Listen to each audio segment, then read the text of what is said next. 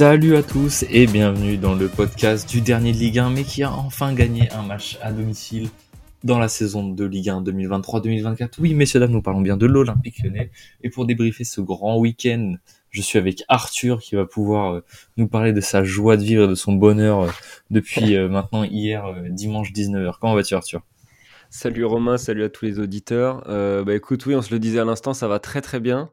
J'étais là, c'est le deuxième de suite que je fais là de, podcast. J'étais là après Marseille-Lyon, donc c'est pas difficile de savoir que c'est beaucoup plus agréable d'enregistrer celui-ci que celui qui y a quelques jours. Changement d'ambiance très clair. Hein. On l'a vu sur le match face à Marseille. Alors moi j'étais pas du podcast, j'étais pas disponible, mais franchement le match contre Marseille, ouais c'était une, une vraie honte. Hein. de toute façon, allez écouter le podcast sur le match, les gars.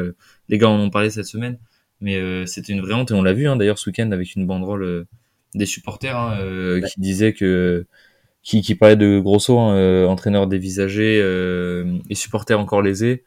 Et il parlait évidemment des attributs masculins encore oubliés au vestiaire pour venger tout le peuple lyonnais. Qu'est-ce que tu as pensé toi de la banderole qui a été sortie très tôt dans le match? Euh, à ton avis, elle était nécessaire ou pas? Parce que moi, moi, je me suis, je me suis dit qu'ils avaient raison sur le sur le moment quand j'ai vu ça à la télé. Euh, et après, j'ai réfléchi et je me suis rappelé des 11 rigolos qu'on avait sur le terrain. Et je me suis dit, ça va pas les pousser à courir, malheureusement. Et je me suis demandé si, en ce moment, avec la, période actuelle, on va dire, c'était pas des banderoles un peu à double tranchant, entre guillemets. Bah, tu... C'est exactement ça, c'est à double tranchant, parce qu'en fait, euh, je suis contre ceux qui disent que euh, il faut pas toucher aux joueurs euh, dans ces périodes-là, parce que la dernière chose à faire, c'est de leur taper encore plus dessus. Euh, je suis contre ça parce que sur une saison où il y a autant de contre-performances, autant d'attitudes individuelles et collectives euh, honteuses, tu peux pas rester les bras croisés à, rien dire. C'est juste impossible. Après, effectivement, dans l'autre sens, euh, est-ce que le timing était, était excellent? Alors, vaut mieux le faire à 0-0 qu'à 3-0, ça a plus de sens, ça c'est sûr.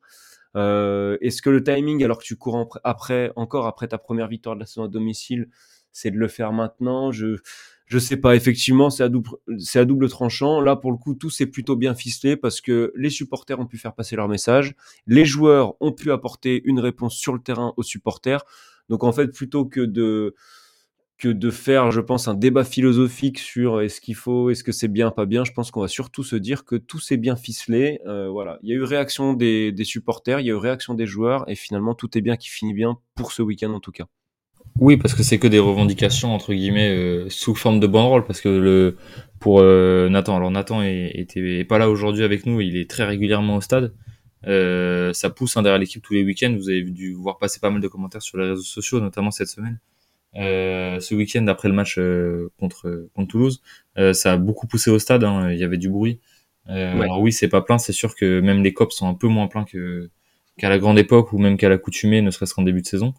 Mais c'est quand même toujours bien plein et, et surtout ça fait du bruit. Et, et voilà, on demande, on demande que ça. Les supporters sont à fond dans la course au maintien. ils font juste passer des messages de ce type-là parce qu'effectivement, il y avait, il y avait un vrai problème de réaction d'orgueil suite aux événements de, on va dire, du premier aller-retour au Vélodrome avant le, le, report du match. Mais si on revient un petit peu sur ce week-end, Arthur, enfin une victoire à domicile. Euh, alors je sais pas si on peut parler de certitude, mais une victoire, euh, on va dire, euh, assurée de la part des joueurs. 3-0 à domicile, c'est c'est un score qui, malgré tout, malgré le fait qu'effectivement la performance n'est pas parfaite, on en parlera après, enfin une victoire à domicile, 3-0 contre un concurrent direct au maintien. Euh, ça fait un petit peu office de, porte ouverte à, à l'arrivée d'un peu de plus de sérénité dans le groupe. Ouais, bien sûr, parce que déjà, euh, avant même de parler du contenu, comptablement, euh, tu te fais un peu moins peur, tu te rapproches. Euh, bon, voilà, tout, le monde se tient dans un mouchoir de poche euh, sur le bas de tableau, ce qui est quand même un petit miracle, hein, parce que être aussi proche des, concurrents directs avec seulement 10 points à ce stade de la saison, euh, c'est quand même un petit miracle. Donc heureusement qu'on a une, une, saison particulièrement nulle, on va se le dire, en Ligue 1 cette saison, et ennuyeuse, parce que c'est ce qui nous permet de rester vraiment dans la course avec un bilan aussi catastrophique. Mais effectivement, Euh, victoire qui fait énormément de, de bien aux têtes, à nuancer parce que Toulouse était extrêmement faible en face. Et c'est encore, euh, enfin, c'est deuxième victoire de la saison et deuxième victoire à nuancer parce que à Rennes, tu joues en supériorité numérique sur euh, la, la majorité de la rencontre. Et là, tu un, un, adversaire vraiment très, très faible, j'ai trouvé. Mais on prend. Et, et, et, et on prend aussi bah, tout ce qui va avec parce que on a suffisamment parlé dans ce, dans ce podcast de tout ce qui tournait pas en notre faveur euh, de par la situation de, de, de parce que dès que tu es il y a tout qui tourne contre toi, tout s'enchaîne contre toi. Et là, on a enfin des choses qui ont tourné en notre faveur. On met trois buts avec de la réussite. Alors, beaucoup de qualité dans la finition de la casette, mais enfin de la réussite qui est, euh, qui est en, notre, en notre présence. Donc, il y a plusieurs signaux comme ça euh, qui sont quand même ouverts. Euh, même dans des performances individuelles que j'ai trouvées intéressantes, dans des cadres qui reviennent un petit peu. Donc, euh, donc voilà, pas mal de choses euh, bah, qui rendent optimiste pour la suite, même si, attention, c'était que Toulouse, un petit Toulouse, et qu'il y a encore pas mal de choses à améliorer. Oui, je suis assez d'accord avec toi. Je vais revenir sur la, première partie de ton intervention sur le, classement et, le fait que ce soit hyper serré. Le classement, il est clairement divisé en deux. Si on prend les 18 équipes de Ligue 1, on a les 8 premières équipes, donc entre Paris et Reims, qui sont groupés entre 36 points et 23 points. Donc c'est vrai qu'il y a un petit gap entre le premier et le huitième. Mais ce qu'il faut noter, c'est que 6, 7, 8 sont à 23 points pour les places européennes. Donc on a globalement 8 équipes qui se battent pour 6 places. Quand derrière, de Nantes qui est 9e jusqu'à nous qui sommes 18e, euh, si on fait le décompte des points, on a Nantes qui est à 18 et derrière on descend 17, 16, 16, 15, 14, 13, 12, 11, 10. Toutes les équipes se tiennent à un point les unes des autres, euh, hormis Le Havre et Metz qui sont 11e et 12e avec 16 points. Euh, c'est hyper serré, euh, une série de, de 3-4 bons résultats à la suite et tu peux te retrouver en milieu de tableau. Comme une série de 3-4 euh, mauvais résultats et tu peux te retrouver, tu peux passer de la dixième place à, la place de barragiste. Donc c'est un championnat qui est hyper serré, euh, on va dire, sur la, deuxième moitié du classement. Euh, et, c'est là, là que ça va être important parce que on a la chance entre guillemets de tomber sur une saison où il y a quand même énormément d'équipes qui ont du mal à faire des résultats, qui ont du mal à enchaîner. Je pense qu'il y a certaines autres saisons, notamment l'année dernière, on l'a vu un peu avec Angers qui n'était pas capable de gagner un match, où le, le, sort en décembre à Noël était quasiment scellé avec des résultats ouais. relativement similaires aux nôtres. Bah là, là, là, tu vois, je, du coup, j ai, j ai, je me suis mis le classement sous les yeux, donc tu, tu faisais un peu le décompte. Sur la deuxième partie de tableau, tu as que deux équipes qui ont gagné plus d'un match sur leurs cinq derniers, dont euh, l'OL pour le coup, avec Metz. Et tu as trois équipes, donc Montpellier, Toulouse, Lorient, qui ont gagné aucun de leurs cinq derniers matchs. Alors sur, sur le classement, là, je, pour être transparent, je suis sur Flash Score. Euh, ça apparaît que les cinq derniers matchs. Je vais, je vais pas remonter à plus loin. Mais il y a, y a, pas mal de séries qui sont catastrophiques en, seconde partie de tableau. Et donc euh, Lyon n'est pas la seule équipe qui, patine sérieusement euh, cette saison. Et voilà, donc pour me répéter un peu, c'est vraiment ce qui nous, ce qui nous sauve euh, jusqu'ici. Donc évidemment, je suis d'accord avec toi. Ouais, et puis du coup, pour parler un peu plus de jeu, du coup, on a eu quand même, moi, le sentiment que j'ai eu, alors c'est sûr que euh, j'ai encore allé devant ma télé sur des passes faciles qui sont ratées, sur des mauvais choix, notamment Cacré en première mi-temps qui m'a rendu absolument fou à jouer ouais. l'intégralité de ses passes vers l'arrière, chose qu'il a changé en deuxième mi-temps, et c'est vraiment très bien parce qu'on a retrouvé, on va dire, alors le niveau du Cacré qu'on a connu, peut-être pas, mais au moins l'état d'esprit de jeu, et euh, ça, ça m'a fait plaisir. Euh, encore beaucoup d'erreurs qui font râler, mais il faut se mettre dans la peau d'un 18ème de Ligue 1, euh, moi, ce que j'ai noté et qui pour moi va être absolument déterminant dans la fin de saison, euh, mercato pas mercato, c'est euh, la remise en forme des cadres. On voit la casette qui a pas énormément d'occasions, il a pas énormément de ballons, il participe pas tant au jeu que ça. Il a trois ballons difficiles dans la surface qu'il faut enchaîner avec contrôle frappe, avec peut-être deux ou trois mecs autour de toi euh, dans moins de 2 mètres carrés euh, autour. les trois sont nickel, les trois font filoche c'est ça qu'on retrouve. Un Corentin Tolisso qui physiquement est encore un peu dans le dur mais qui, qui est très très réfléchi dans tous ses choix et très qualitatif notamment dans ses choix de passes. J'ai trouvé des passes qui cassent les lignes des passes vers l'avant des passes intelligentes pour temporiser quand il y a besoin de temporiser. Euh, j'ai trouvé une défense euh, centrale quand même globalement euh, beaucoup plus intelligente beaucoup plus sereine et surtout avec plus de maîtrise et d'expérience euh, si on enlève le sauvetage euh, de Tsar, alors sur une action hors jeu certes, mais hors jeu a vraiment pas grand chose. S'il est pas hors jeu, l'action elle finit exactement de la même manière. Si on enlève ce sauvetage où effectivement il y a eu un petit oubli dans le dos parce que les trois centraux étaient très hauts, euh, j'ai trouvé qu'on était quand même plutôt serein, très peu euh, mis en danger dans l'axe, et que globalement la, la seule vraie occasion qu'ils ont eue, euh, c'est presque Lopez qui leur a offert sur le sur le penalty quoi. Et, euh, et, cette colonne vertébrale, du coup, euh, on va dire, de joueurs d'expérience, donc euh, Chaeta Tsar, Lovren, euh, Tolisso, Lacazette, euh, a été retrouvé du moins ce week-end. Alors certes face à un Toulouse faible, mais a été retrouvé. Et moi, je suis persuadé que qu'on va avoir besoin de cette colonne vertébrale d'expérience, de qualité et surtout avec la mentalité qu'on a vu ce week-end pour se pour se maintenir et remonter dans ce classement, quel que soit le recrues au mercato. Évidemment, c'est clair et net. C'est clair et net. On l'a beaucoup dit. Euh, on a eu le temps d'en parler toutes ces dernières semaines de la faillite des cadres. Euh, là, effectivement, on a alors aucun cadre qui a livré une prestation extraordinaire. Alors la casette, il met son triplé, bien évidemment, mais comme tu l'as dit, très efficace. Euh, voilà, très bon match de la casette, mais c'est pas non plus le plus grand match de sa carrière. Il a ce qu'il fallait au moment où il fallait quoi. Exactement, et c'est tout ce qu'on attend de lui en ce moment. Euh, Cacré, c'est pareil, tu l'as rappelé, des défauts dans son entame, euh, dans sa première période, du mieux ensuite. Tolisso qui, qui, nous refait du Tolisso correct. Euh, alors pas du très grand Tolisso, mais un Tolisso correct. Et en fait, c'est ce qu'on leur, le début de ce qu'on leur demande, c'est-à-dire on n'attend pas encore. S'ils peuvent être exceptionnels, qu'ils le soient. Faut surtout pas se gêner, mais qu'ils soient au moins à un niveau euh, cohérent, correct, euh, minimum, j'allais dire, de ce qu'on attend d'eux, parce que avec des joueurs d'un tel talent qui sont à leur niveau, j'allais dire normal, et eh ben tu gagnes ce genre de match contre Toulouse. Et ces matchs-là, peut-être que s'ils avaient eu le même niveau contre Clermont et contre tous les autres, Metz et, qui sais-je, et eh ben tu, tu prenais beaucoup plus de points contre ces équipes-là. Donc déjà, s'ils ont leur niveau correct, on va prendre beaucoup plus de points. S'ils peuvent se mettre en plus dans une dynamique de, de confiance et avoir un niveau correct plus, voire très bon, et eh ben là on va viser, euh, on va viser euh, autre chose et un maintien peut-être plus rapide. Donc ça c'est effectivement indéniable. Et moi, ce que j'aime bien depuis que Pierre Sage a pris les commandes, tu me diras ton avis aussi, mais souvent je trouve que les compos sont plutôt cohérentes dans le sens où que ce soit dans le choix du système du moment. Alors il y a eu un, coup euh, une défense à 4, un coup une défense à 3, donc euh, moi je m'en fous, j'attends pas un système en particulier, mais euh, dans le choix du système face à l'adversaire et dans le choix des hommes, à chaque fois tu dis bah ouais écoute c'est c'est plutôt, enfin j'ai l'impression, en tout cas moi je me dis ça, c'est peut-être plutôt ce que j'aurais fait aussi. Euh, c'est plutôt cohérent. Là, moi, j'arrivais pas à comprendre pourquoi Chaleta Tsar était euh, en tribune depuis euh, de, de, si longues semaines. Je dis pas qu'il était exceptionnel sur ses premières apparitions, mais il me semble qu'il a quand même le niveau pour stabiliser un peu cette défense s'il est bien encadré, quoi. Donc là, je le revoir jouer de nouveau, je trouve ça bien. Euh, voir Nouama enchaîner, je trouve ça bien. Voir Cherki, même s'il y a beaucoup de choses à redire sur lui, dans un, une position axiale, je trouve ça bien. Donc, euh, donc ouais, pas mal de choses que, que j'aime bien dans les compos. Je suis assez d'accord avec toi, tu m'as anticipé sur la, question, j'allais te demander ce que tu avais pensé du, dispositif de ce week-end, parce que justement, moi, je me suis fait la réflexion euh, quand j'ai vu le dispositif du week-end. J'ai eu un peu peur parce que euh, on parle énormément du milieu de l'OL depuis le début de saison qui se fait absolument bouffer par tout ce qui passe, euh, qu'on soit à 3 au milieu, à 4, à 2, euh, qu'on soit même à 4 quand le milieu d'en face ils sont à 2 plus un milieu semi-offensif numéro 9 on se fait bouffer en permanence.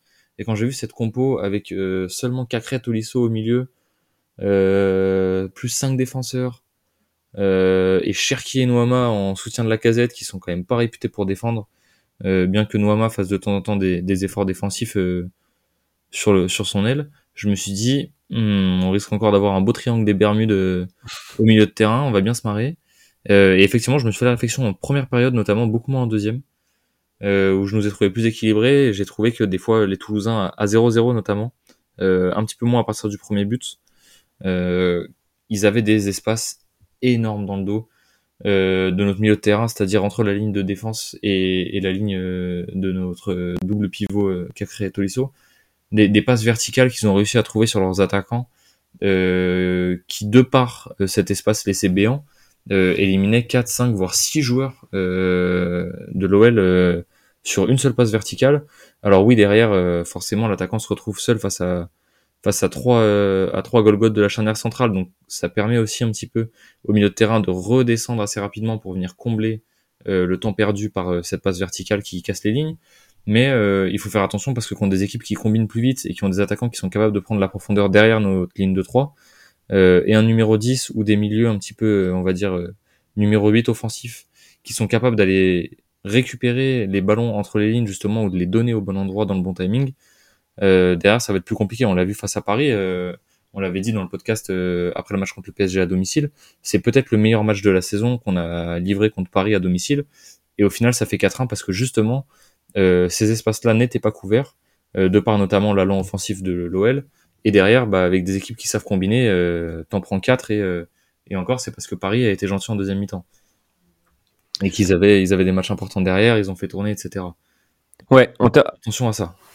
Ouais, non, c'est sûr, évidemment. Après, en termes de système, euh, je pense que le, système à 3 derrière, ça sera le, meilleur jusqu'à la trêve. Euh, tout bonnement pour ce qu'on a dit et redit sur, euh, sur le milieu de terrain. C'est-à-dire que si tu veux être à plus de deux milieux de terrain dans ta compo de départ, tu es, obligé d'insérer à coup au coup Alvero ou Diawara, soit des joueurs catastrophiques, le premier nommé, soit des joueurs trop tendres pour enchaîner 90 minutes, enfin en tout cas enchaîner des titularisations toutes les semaines pour le moment. Je dis pas qu'Alvero ou Diawara ne deviendront euh, pas des bons joueurs, en particulier Diawara, mais pour l'instant on sent que c'est trop juste de leur donner euh, un statut de titulaire euh, chaque semaine. Donc pour l'instant en fait t'as pas trop de choix, d'autres choix que d'associer Cacré et Tolisso et de, et de construire autour parce que sinon c'est trop faible.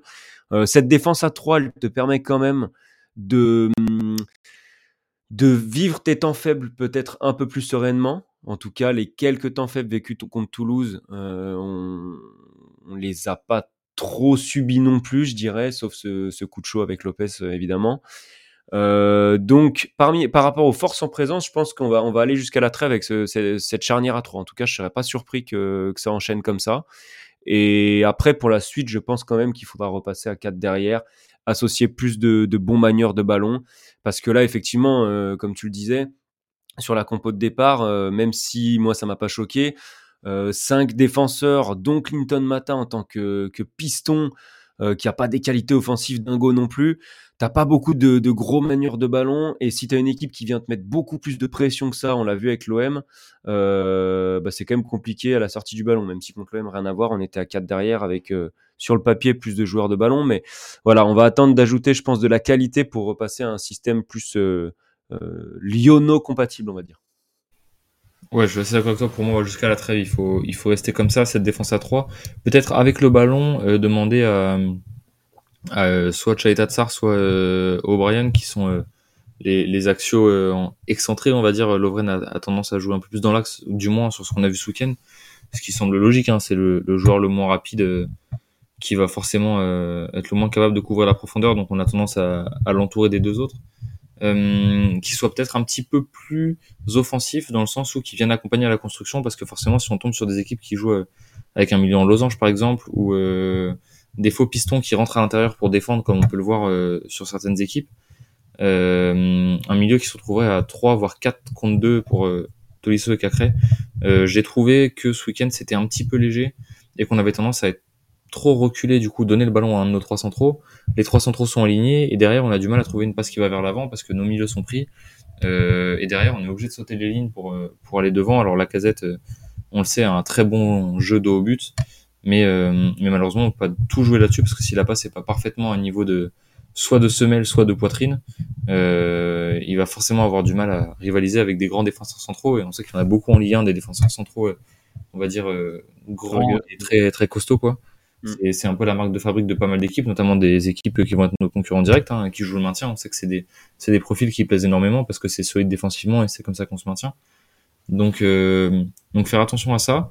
Et euh, voilà, un petit peu plus de projection peut-être d'un de nos trois défenseurs bah, en plus, surtout que je trouve que O'Brien, pour le coup, il sait bien le faire ça. Euh, il alors, il a, il, sait pas, il a pas la qualité spécialement technique pour casser des lignes par la passe. Par contre, mettre ce petit coup de rein pour passer le premier rideau, ça, on l'a vu faire plusieurs fois. Et je trouve qu'il est plutôt intéressant dans ce registre, même si c'est pour trouver une passe un peu facile derrière. Euh, mais, euh, mais je trouve qu'il il est plutôt intéressant. Ce qui me frustre un peu, c'est que j'aimerais quand même, quitte à continuer à 3 centraux, que Mata soit un de ces 3 centraux-là, parce que c'est pareil, lui, s'il a plus de, de champ devant lui, je trouve qu'il est beaucoup plus intéressant à la relance que là en piston où forcément euh, beaucoup moins d'espace, tu es toujours dans des espaces réduits parce que ça presse fort. Et Mata, je trouve que techniquement, pour les petits espaces, face à un gros pressing, c'est quand même plus limité et voilà, c'est moins fluide quoi. Alors que si tu le mets dans cette défense à 3, mais le problème c'est que, euh, bon, je l'ai déjà dit ici, mais je trouve que Kumbedi c'est beaucoup trop tendre euh, pour le moment et faire, faire confiance à Kumbedi pour l'aligner en piston, pour moi, c'est c'est pas possible, du moins pas dans, un, dans une lutte pour le, maintien. Mais, euh, mais O'Brien, je pense qu'il sait faire ça, donc peut-être s'appuyer sur ça effectivement. Ouais, je suis assez d'accord avec toi sur Koumbedi. Hein. Je, te, je te laissais finir, mais j'ai exactement le même avis. Pour moi, il est pas, c'est pas du tout un joueur qui est capable d'être titulaire euh, à l'OL dans la position dans laquelle on est. Euh, qui plus est piston, euh, qui va lui demander d'avoir un rôle un peu offensif, d'accompagner les attaques. Je sais pas si je l'ai vu faire un bon centre depuis le début de la saison. Je moi, c'est plutôt offensivement que je trouve intéressant, justement, parce qu'il sait dribbler, etc. Mais c'est plus défensivement que je trouve qu'à moi. Dans la proposition offensive, dans, dans ses idées et dans, on va dire, dans, dans ses tentatives offensives, il y a, il y a de l'idée. Hein. Euh, je suis assez d'accord avec toi. Je trouve qu'il propose énormément quand il monte. Euh, il est toujours très disponible. Euh, il essaie de jouer avec de la vitesse, si possible en une touche. par contre, techniquement, je le trouve trop limité. Il n'y a pas un centre qui arrive à destination. C'est soit dans les bras du gardien directement et dans ses 6 mètres, hein, sans que le gardien ait besoin de faire d'efforts, soit c'est derrière le but. Et défensivement, bah, comme tu le dis, hein, c'est là qu'il a les plus grosses lacunes. Il est, il est en permanence en retard. J'ai l'impression de voir Léo Dubois c'est en retard en permanence de 10 mètres. Il a l'avantage par rapport à Dubois de savoir courir. Donc forcément, ça lui permet de compenser un petit peu là-dessus. Mais euh, pour moi, c'est un joueur qui a plus ou moins le même profil que Malo Gusto, mais avec des qualités en moins. Et je trouvais déjà que Gusto, euh, alors je sais que mon opinion est pas hyper euh, populaire, mais je trouvais que Gusto était déjà un joueur très limite, qui avait une hype autour de lui qui était un peu injustifiée, que c'était un joueur correct mais sans plus et, euh, et qu'il était beaucoup hypé par le fait qu'il prenne la place de, Dubois qui lui avait des qualités très euh, rares, on va dire, qu'il fallait bien fouiller pour les trouver. Et euh, je trouve que Combédi a un petit peu ce profil à la Gusto, mais avec encore moins de qualité. Alors, euh, cela dit, il est, il est très jeune, hein, donc ne l'enterrons pas, il a encore énormément de choses à apprendre. Et je pense typiquement que Pierre Sage est quelqu'un qui peut lui apprendre énormément. Et, et du coup, on va parler de, de Pierre Sage, ça fait une belle transition. Euh, il a été validé lors de l'Assemblée Générale par John Textor, euh, en intérim toujours, jusqu'au moins euh, la fin du match contre le FC Nantes à domicile, donc le 20 décembre, ce sera le jour de mon anniversaire d'ailleurs. au moins jusqu'à mon anniversaire. Euh, qu'est-ce que tu penses de cette décision? Euh, Globalement, je pense qu'on est relativement tous d'accord sur le fait que c'est une bonne idée de ne pas changer en précipitation pour, euh, pour juste deux matchs. Ah bah ouais, j'aimerais bien trouver quelqu'un, un, support, un supporter lyonnais qui nous dise l'inverse. À mon avis, ça, ça n'existe pas. Ou alors, s'il existe, franchement, ça serait intéressant qu'il nous, nous réponde en tweet, etc. et qui qui nous développe. Mais changer maintenant, là, alors que tu viens de gagner contre Toulouse, je te dis pas si tu perds parce que bon euh, si tu perds, autant, anticiper un peu la suite. Ça ferait encore euh, une grosse tâche dans le bilan euh, lyonnais. Donc, donc ce serait compliqué. Là, tu gagnes, tu valides certaines bonnes choses que tu as vues, notamment à Lens. Donc, complètement logique, parce que ce groupe, il a besoin de quoi? Il a besoin de confiance et de continuité. A priori, la confiance, ce groupe-là, avec lui, on a notamment eu les déclats de la casette qui, qui a loué, en tout cas, son, son management. Et je pense que c'est pas le seul. Euh, et de la continuité, ben là voilà, on commence à en avoir. On a des joueurs qui vont trouver des repères et on a des choses qu'on retrouve d'un match à l'autre ou en tout cas sur certaines courtes séquences. Euh, des choses euh, notamment qu'on retrouve aussi, c'est dans les coups de pied arrêtés. depuis son arrivée, c'est assez saisissant la, la, différence de danger qu'il y a à l'OL sur, sur coups de pied arrêtés. Donc, donc oui, c'est tout ce qu'il faut à lui en ce moment, confiance, continuité il incarne ça et je trouve qu'il incarne en plus dans ce qu'il dégage. Euh, on parlait beaucoup de Sampaoli ces derniers temps. Je serais pas forcément contre Sampaoli, mais bon, c'est encore d'autres débats. Mais euh, est-ce que les joueurs ont besoin d'un mec euh, sulfureux, archi agressif sur le banc En ce moment, je sais pas. Sage, au contraire, lui, il dégage un calme, une sérénité que je trouve super super intéressant. Et, dans son langage corporel etc alors ouais c'est pas le coach le plus euh, le plus hypé du moment c'est pas le coach le plus charismatique ou, je ne sais quoi mais je trouve qu'il dégage quelque chose de très rassurant pour les joueurs. Oui avaient l'air assez euh, d'accord avec euh, Cacré notamment qui est passé en zone mixte aussi. Je pense que globalement de ce qu'on a vu depuis le début il a l'air d'avoir plus ou moins regroupé tout le monde autour de lui c'est déjà pas mal euh, moi, j'aurais tendance à dire que ce qu'on voit depuis le début, alors il y a eu trois matchs depuis qu'il est arrivé, c'est difficile de le juger sur trois matchs parce qu'il y a tellement de choses à mettre en place avec cette équipe. Et lui, pour l'instant, il est aussi dans une, on va dire, une dynamique, pas forcément de coach qui met en place quelque chose pour du long terme, mais de coach qui, à, très court terme, sur trois jours, quatre jours de travail avant un match, euh, doit mettre quelque chose en place pour que sur le match, à l'instant T, ce soit efficace parce qu'il sait pas si euh, pour un match le dimanche, lui, il sera encore dans le vestiaire le lundi. Donc forcément, il a un travail qui est assez compliqué à faire. Et malgré ça, on a quand même vu une différence euh, de style de jeu. Alors j'ai envie d'enlever le match contre Marseille parce que mon, ah mon avis à moi, c'est que les 20 joueurs qui sont déplacés. Alors je sais pas exactement comment ils étaient sur la feuille de match, peut-être 18 ou 19. Euh, ils se sont complètement fait dessus. Ils avaient pas du tout envie de gagner le match. Pour moi, ils, qui, que soit l'entraîneur, ils auraient pu avoir Guardiola derrière eux. Ce match, il aurait été perdu de la même manière parce que ils avaient pas du tout la mentalité qu'avaient les Marseillais parce qu'on a pris 3-0 face à une équipe de Marseille qui était quand même relativement faible, j'ai trouvé. C'est pas du tout le plus grand Marseille qu'on a pu croiser dans un, un Olympico, qui plus est au Vélodrome. Euh, même l'ambiance n'était pas si électrique que ça par rapport à ce qu'on pouvait attendre. Euh, pour moi, ils se sont sabordés tout seuls. Ils ont fait un très bon match contre Lens et ils se sabordent euh, tout seuls sur trois buts qui sont quasiment offerts euh, aux Lensois sur des occasions qui n'en sont même pas vraiment, ou du moins qui partent de choses pas du tout dangereuses et, et pour lesquelles on offre complètement des, cadeaux presque entre le, le, but contre son camp de Lovren, le cadeau de d'O'Brien juste après l'ouverture du score. Tu te dis que c'est quand même dommage. Donc, euh, donc quand on voit ce qu'on a produit en termes de contenu face à Toulouse et face à Lens, c'est quand même rassurant. Il a quand même l'air d'arriver à mettre en place des choses, notamment le jeu en une touche de balle qu'on a retrouvé ce week-end avec énormément de combinaisons en, une touche de balle. Alors elles sont pas toujours parfaites. Euh, moi je me souviens d'une occasion en première mi-temps autour de la 20e ou de la 25e minute, euh, plutôt autour de la 20e parce que c'était juste avant le, premier but de la casette. Euh, une action absolument euh, magnifique ce week-end euh, avec quasiment 6 ou 7 passes à la suite en une touche de balle où on part de, de notre arrière droit, on part plus ou moins d'une combinaison autour de Mata et on finit sur l'aile gauche avec une passe en profondeur de Cacré ou de Cherki, je sais plus, euh, qui part un petit peu loin et donc euh, que le gardien peut récupérer. Mais, une action qui était absolument magnifique de bout en bout avec des Toulousains pas du tout capables de suivre le ballon et du mouvement entre les lignes sans ballon.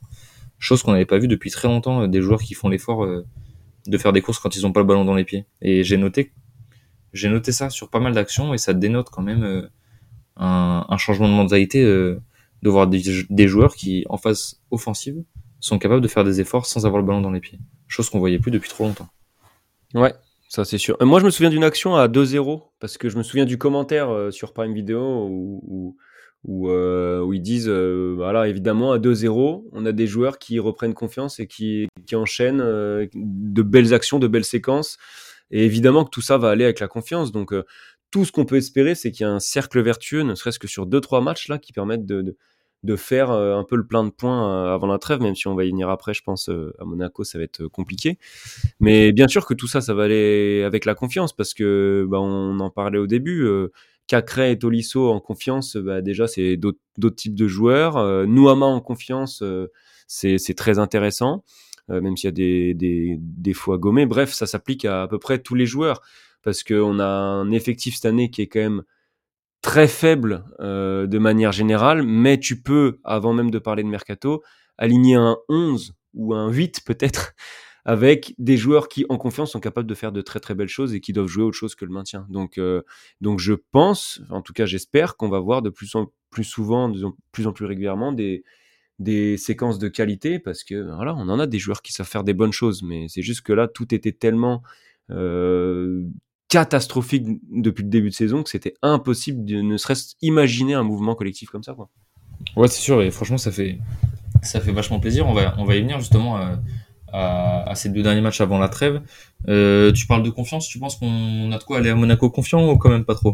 Parce qu'on parle quand même probablement de, de l'équipe qui, après le PSG, a, a le jeu le, le, plus intéressant et le plus, euh, le plus sûr, on va dire. C'est une équipe qui est, qui est confiante, quoi. Ils savent ce qu'ils font et ils savent où ils vont et ils savent comment y aller surtout. Moi, je pense qu'il faut, il faut y aller quand même. Alors, je sais pas si c'est avec confiance, mais en tout cas, il y a de la confiance qui a été retrouvée ce week-end, ça c'est sûr, individuellement. Mais collectivement, il faut pas y aller la tête trop baissée non plus. Parce que Monaco, effectivement, c'est très séduisant, ça marque beaucoup de buts, ça enchaîne, euh, ça joue pas le titre, mais pas loin. Donc, euh, équipe très solide qui sait ce qu'elle fait. Voilà, complètement d'accord avec toi. Après, on en a parlé il y a quelques secondes. Euh, tu te déplaces à Lens qui malgré son classement qui n'est pas à la hauteur de, son talent, est une équipe qui, depuis le début de saison, même dans la difficulté, a eu des certitudes dans le jeu. C'est dans la continuité de ce qu'ils font très bien avec Franck S depuis des mois et des mois. Euh, Lens, c'est une équipe qui a de vraies certitudes. On aurait pu penser qu'on allait se faire étrier là-bas, et pourtant, tu arrives et tu, tu, fais un très gros match. Euh, à Marseille, tu te dis, ils sont pas fous en ce moment, euh, bah, tu prends une valise. Euh, parce que tu enchaînes les erreurs individuelles. Donc en fait, il n'y a pas d'énorme vérité en ce moment Tout ce qu'il faut, c'est éviter les cadeaux. Il faut éviter les erreurs individuelles parce que tu l'as très bien rappelé avant. Tu fais des erreurs contre Lens, ça te coûte 3 buts. Tu fais trois erreurs contre Marseille, ça te coûte 3 buts. Enfin, t'en fais même plus que ça qui aurait dû te coûter plus de buts.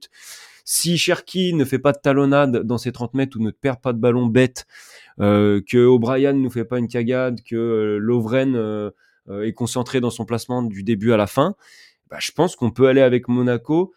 J'allais pas dire, j'allais dire sans sans grand chose à perdre. Si, parce qu'on n'est pas dans une situation où on n'a rien à perdre, mais avec confiance, en jouant notre jeu. Et, en voilà, si tu prends un point là-bas, c'est déjà très bien. Mais face à une équipe qui laisse un peu d'espace, etc., on va avoir des occasions. Si tu es efficace dans les deux surfaces et que tu es sur la, comment dire, la continuité de, cette, petite réussite qu'on a eue contre Toulouse, offensive, bah pourquoi pas, pourquoi pas aller chercher quelque chose là-bas. Hein. Ouais, il y a complètement quelque chose à jouer. Alors je pense qu'on est tous relativement d'accord pour dire que si on nous parle d'un match nul aujourd'hui, quel que soit le scénario du match, on signe tout de suite. Euh, maintenant, est-ce que la question étant, euh, est-ce que est-ce qu'il y a moyen d'aller chercher trois points à, Louis II euh, On sait que Monaco, euh, c'est très très costaud cette saison, comme tu le disais, c'est une équipe qui est pleine de certitudes, qui est dans la continuité de ce qu'elle fait depuis des années, toujours placée dans les places européennes, toujours euh, en place dans la course à la Ligue des Champions, qualifiée quasiment tous les ans. Euh, malgré des changements d'effectifs euh, sur les 6-7 dernières années, euh, ils ont énormément de turnover. Il y a très peu de joueurs qui restent plus de deux ou trois saisons à Monaco. Ça tourne énormément. Et malgré ça, une politique sportive qui reste nickel. des investissements relativement intelligents, bien qu'ils soient, on va dire, sous le chapeau d'un riche propriétaire qui, qui permet des investissements un petit peu moins risqués dans le cas de grosses dépenses. Mais cela dit, il y a une vraie politique sportive, un, un vrai accompagnement de la direction euh, au niveau des, des, résultats. Et ça, ça leur permet d'avoir toujours des certitudes, de finir quasiment dans les trois premiers euh, chaque saison et de jouer la Ligue des Champions. Euh, c'est aussi, euh, on va dire, très solide globalement euh, à domicile. Hein. Sur les quatre derniers matchs à domicile, c'est quatre victoires. Sur les sept derniers matchs à domicile, c'est six victoires. Donc c'est vraiment très très bon. C'est ça en, championnat, si je pas de bêtises, je suis en train de vérifier là en même temps. Ils ont fait 7 matchs à domicile cette saison, 6 victoires et une défaite euh, face à Nice, 1 but à 0 dans un match de mémoire très serré. Ouais. Euh, avec deux pénalties ratés euh, par Balogun ouais. et un but encaissé à la 91e minute. Donc tu sens quand même que c'est pas une défaite qui qui a été facilement gagnée par par l'OGC Nice. Ils sont très solides chez eux. Quand nous on est très solide nulle part et, et encore moins à l'extérieur. Alors cette saison jusqu'à ce week-end, on était presque plus solide à l'extérieur qu'à domicile. Mais euh, si on prend les dernières saisons, euh, Lyon est quand même bien moins efficace loin de ses bases. Et, et, maintenant, il va falloir prouver ce week-end et il va falloir surtout, moi, à mon avis, la clé du match, ça va être la solidité défensive.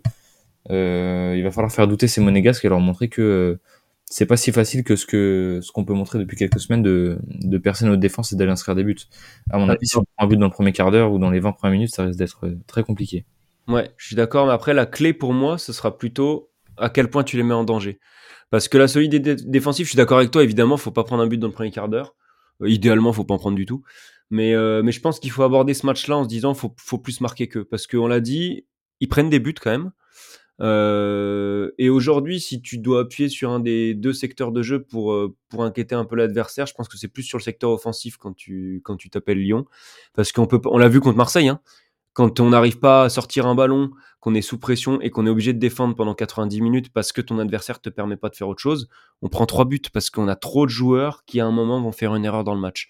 Euh, on va pas non plus euh, tout mettre, euh, dire que tous les voyants sont au vert après ce match contre Toulouse. Faut pas oublier que avec, je suis désolé mec, O'Brien, Solovrenla et Tsar, t'as pas une défense euh, d'une solidité à toute épreuve quoi. T'as des mecs qui potentiellement font une erreur à un moment. Donc euh, je pense qu'il va falloir plus les inquiéter par euh, la menace qu'on peut représenter sur les sorties de balles. Il va falloir s'appuyer sur, sur des sorties de balles de qualité. J'espère qu'on aura un grand Cacré un grand Tolisso des joueurs qui vont être capables en une touche de, de sortir de la pression adverse parce que Monaco la pression ils savent la mettre et ensuite avec Nouama avec Cherki euh, tu as des joueurs de, de, de, de, transition qui sont capables de faire mal par la passe pour Cherki, par la course pour Noama.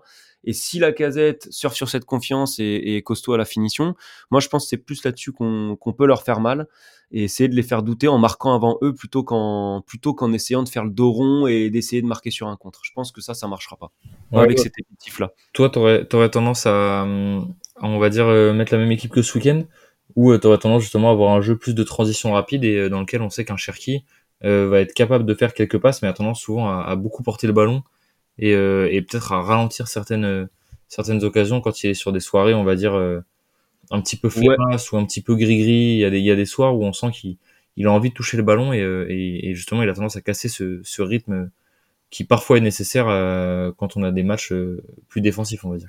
Je, ouais, j'aurais tendance à remettre la même équipe pour ce que je te disais tout à l'heure sur les milieux de terrain, parce que je, ne vois pas quel milieu de terrain euh, nous apporterait une plus-value dans ceux qui n'ont pas été alignés hier. Donc, ne serait-ce que pour ça, bah, pour moi, il y a que Kakra et Tolisso qui ont le niveau pour le match à venir.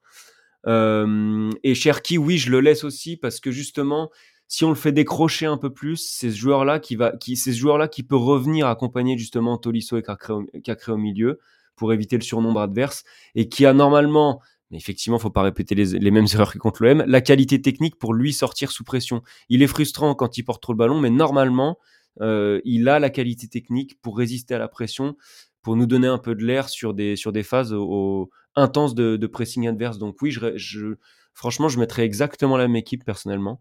Euh, et, euh, et je me suis un petit peu perdu dans, dans mon argumentation, mais, euh, mais oui, je, je, garderai ça parce que pour moi, euh, on n'a pas. Oui, voilà, je voulais en venir sur Diego Moreira, pardon.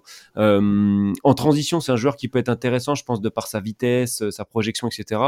Mais c'est un joueur qui est. Qui Enfin, c'est un joueur qui a le niveau pour, pour jouer 10 minutes, 15 minutes en fin de match. C'est pareil, ça sera peut-être un, ouais. un très bon joueur d'avenir. Hein. Mais n'oublions pas, et je l'ai déjà dit, je le répète, c'est un joueur qui découvre le football professionnel, Morera, avec Lyon cette année. Tu peux pas le mettre titulaire euh, tous les matchs. Quoi. Il, il, a tout, il a tout à faire. Il faut, il faut le façonner. Euh, on ne sait pas quel est son, son niveau euh, réel, on va dire, mais c'est un joueur qui a tout à apprendre tactiquement. Et je suis assez d'accord avec toi. Pour moi, c'est un, c'est un gars qu'on doit faire rentrer en fin de match, qui doit être, qui doit être, on va dire, un petit peu la, la dynamite euh, que tu fais rentrer sur une fin de match un peu serrée euh, où tu vas aller faire mal à l'adversaire. Euh, là-dessus, effectivement, il peut faire mal, mais globalement, pas sur beaucoup plus que ça. il l'avait fait, notamment, je sais pas si tu te souviens du match contre le Havre à domicile. C'était son oui. match avec avec Lyon où il était rentré sur le dernier quart d'heure. Et il avait fait extrêmement mal. Hein. il s'était pas passé grand chose du match. Et, et nos seules occasions réels euh, ont été amenés par lui euh, en fin de match. Euh, parce que justement, il, a, il est rentré quand tout le monde était un peu fatigué, lui il avait le sang frais. Et, il est rentré sur le côté droit, il a fait énormément de dégâts et on a failli marquer deux buts grâce à lui, mais malheureusement un, gros manque de finition. Mais, mais dans ce rôle-là, effectivement, à mon avis, il me paraît un petit peu plus intéressant. Ça me paraît encore trop limité pour commencer qui plus est face à une équipe aussi solide que, que la SM. Bah là, en fait, je pense que ce qu'on a vu contre Toulouse en termes de joueurs, c'est les, c'est les 11 meilleurs joueurs que tu peux aligner en ce moment, de toute façon. Euh, parce que le, le, banc est flippant. Hein. Le banc, il est, il est très, très flippant. Hein. Morera, on a dit ce qu'on avait à dire sur lui.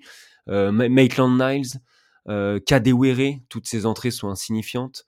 Euh, Mama Baldé, je préfère même plus en parler, il est même pas dans le groupe, de toute façon.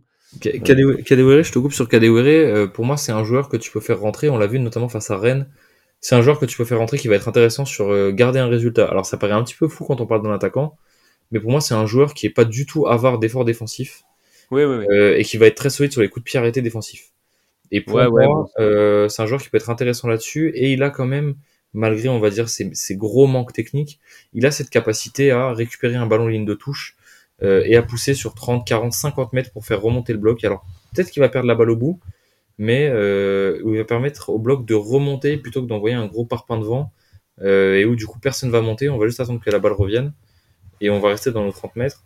Ouais, ouais. Euh, il a cette petite qualité là alors. Il est très ouais, il peut, il peut, il, peut apporter un truc, euh, voilà. Mais en, en, fin de match, sur un score à tenir, pour moi, c'est un joueur qui peut être intéressant à faire entrer typiquement pour remplacer un Cherki qui, qui lui va avoir beaucoup moins, on va dire, d'intérêt tactique dans, dans ce genre de fin de match. C'est clair. Donc ça fait, ça lui fait au moins, au moins une qualité. Après, effectivement, je te suis sur, euh, sur Baldé. Malheureusement, je pense que c'est un joueur qui est beaucoup trop limité et qui plus est, n'en a absolument rien à foutre parce que de toute façon, euh, si on descend à la fin de la saison, bah lui, c'est pas son problème. Euh... Ouais, après, il, est, il serait censé. Et je, en fait, je pense pas qu'il en ait rien à foutre parce que c'est quand même des joueurs pour qui ça peut être une belle vitrine et qui peut faire euh, ensuite un transfert intéressant, je ne sais où. Euh, euh, voilà, mais c'est un joueur. Ça fait partie de ces joueurs qui. Alors, pour le coup, ça aurait été intéressant pour lui qu'il soit là hier et qu'il engrange de la confiance avec les autres. Parce que là, pour le coup, lui, il va pas trop pouvoir capitaliser là-dessus. Parce que je pense que ça fait partie aussi de ces joueurs qui ont besoin de marcher à la confiance. Voilà, c'est un mec, c'est un joueur correct de Ligue 1, Baldé à la base, qui, sait mettre ses, ses 5-10 buts dans la saison. Donc bon, il fait partie de ces joueurs qui étaient dans le trou psychologiquement comme tous les autres. mais voilà, je pense que voilà, je, je, me répète, mais les 11 qui sont hier, je pense que c'est les, je pense sans trop m'avancer que c'est les 11, sauf euh, suspension ou blessure, qui vont commencer les deux prochains matchs euh, avant la trêve, parce que tu peux difficilement trouver mieux sur le banc. Euh, je parle pour commencer un match. Bien sûr qu'après, il y en a qui sont intéressants sur les 15 dernières minutes, mais, mais pour commencer, je pense qu'on a, on a les 11 mieux du moment là. Eh bah écoute, il n'y a plus qu'à attendre le match de vendredi soir et espérer avec miracle que qu'on aille chercher un résultat à Louis II. alors un match nul serait déjà très bien et puis qui sait pourquoi pas une victoire euh, miraculeuse euh, à Louis II, mais surtout ce qui sera important, on, en parlera la semaine prochaine euh, après le match contre Monaco pour, pour débriefer le match contre Monaco et puis parler un petit peu de, de, la trêve hivernale et du dernier match, mais surtout je pense que ce qui est très important, c'est de battre Nantes à domicile dans, dans un peu plus d'une semaine. Hein, c'est, ce sera un mercredi en milieu de semaine, donc ouais. il n'y aura pas de match évidemment le week-end des fêtes. donc la phase à l'Est terminera mercredi prochain à 21h. Donc voilà, on va, on va se laisser là-dessus. Nous, on se retrouve donc euh, ce week-end pour parler euh, du débrief euh, du match contre Monaco. Merci Arthur pour tes précieux conseils et analyses du, du, match de ce week-end et puis surtout du, du, match contre Monaco, ce qui va arriver. je pense que globalement la, la commu OL est, est, plutôt raccord avec, avec ce que tu disais. Hein. C'est une bonne majorité des, des, des, Lyonnais qui sont, qui sont d'accord là-dessus. Hein. Je pense qu'il faut qu'on joue sur nos forces et sur nos, nos joueurs cadres, on va dire pour, euh, pour pouvoir s'en sortir et, euh, et essayer d'aller chercher euh, au plus vite une place en dehors de la zone de relégation qui, je pense, sera synonyme du regain de confiance et de la remontée, on va dire, et, et, et du maintien, du maintien de l'OL. À mon avis, il faut enchaîner quelques résultats pour sortir de cette zone. Euh, on va dire déjà euh, de dernier, hein, parce qu'on est bon dernier de la Ligue 1 depuis un certain temps, et surtout de cette place de relégable et même de barragiste. Hein. Moi, je considère la, barre de la, la, place de barragiste pardon, comme relégable direct. Et, il faut absolument qu'on sorte de ces, de ces trois places-là pour, euh, pour avoir un regain de confiance. Et à mon avis, à partir de ce moment-là, ça commencera à aller, euh, à aller un petit peu. Parce que juste, euh, du coup, si je peux juste rajouter ça avant qu'on coupe, mais effectivement, il y aura Nantes et ensuite Le Havre pour la reprise. Deux matchs normalement abordables, même si Le Havre, c'est loin d'être facile à jouer aussi. Et, après, c'est vite Rennes et Marseille, mais sur la seconde partie de saison, euh, quasiment tous les gros qu'on va jouer, on les joue à domicile. Rennes, euh, Marseille, euh, il y aura qui d'autre à domicile? Il y aura Lens, il y aura Monaco. On va tout jouer ces gros-là à domicile. Donc si on peut prendre les points contre les petits et espérer quelque chose devant notre public contre les gros, voilà. Mais comme tu disais, faut, là, faut vite se remettre à l'endroit. Si tu prends un point contre Monaco, trois contre Nantes, franchement, c'est très très bien. Ouais, je suis complètement d'accord avec toi. Si on prend, si on prend 4 points d'ici la trêve, euh, ce sera, ce sera déjà très bien. Ça permettra de se replacer un petit peu et je pense, vu le calendrier des autres équipes, euh, de sortir déjà cette place de dernier euh, avant les fêtes, voire même miraculeusement de sortir en fonction des résultats de, de tout le monde de la zone de relégation, bien que ce soit peu probable sur les deux prochains matchs, vu le retard qu'on a pris depuis le début de saison. merci Arthur pour Merci à toi et merci à tous. Et puis euh, nous les gars, on se retrouve euh, la semaine prochaine. Euh, enfin la semaine prochaine, c'est même pas tant la semaine prochaine parce qu'on joue vendredi, donc on se retrouvera sûrement dès ce week-end pour le débrief du match contre Monaco. Et puis en fin de semaine prochaine pour le débrief du match contre Nantes, avant de vous laisser pour une petite trêve aussi de podcast pendant les fêtes. Et puis on se retrouvera ensuite début janvier, mais on vous annoncera tout ça à la suite du podcast débrief contre Nantes. Donc merci à tous de nous avoir écoutés. Et puis comme d'habitude, on se dit au revoir avec la légende du club Juni et on se retrouve la semaine prochaine pour le débrief du match contre Monaco. Salut à tous, c'était Romain et Arthur du God Olympique. Ciao. Salut tout le monde. C'est moi qui dis merci à vous tous parce que c'était magnifique.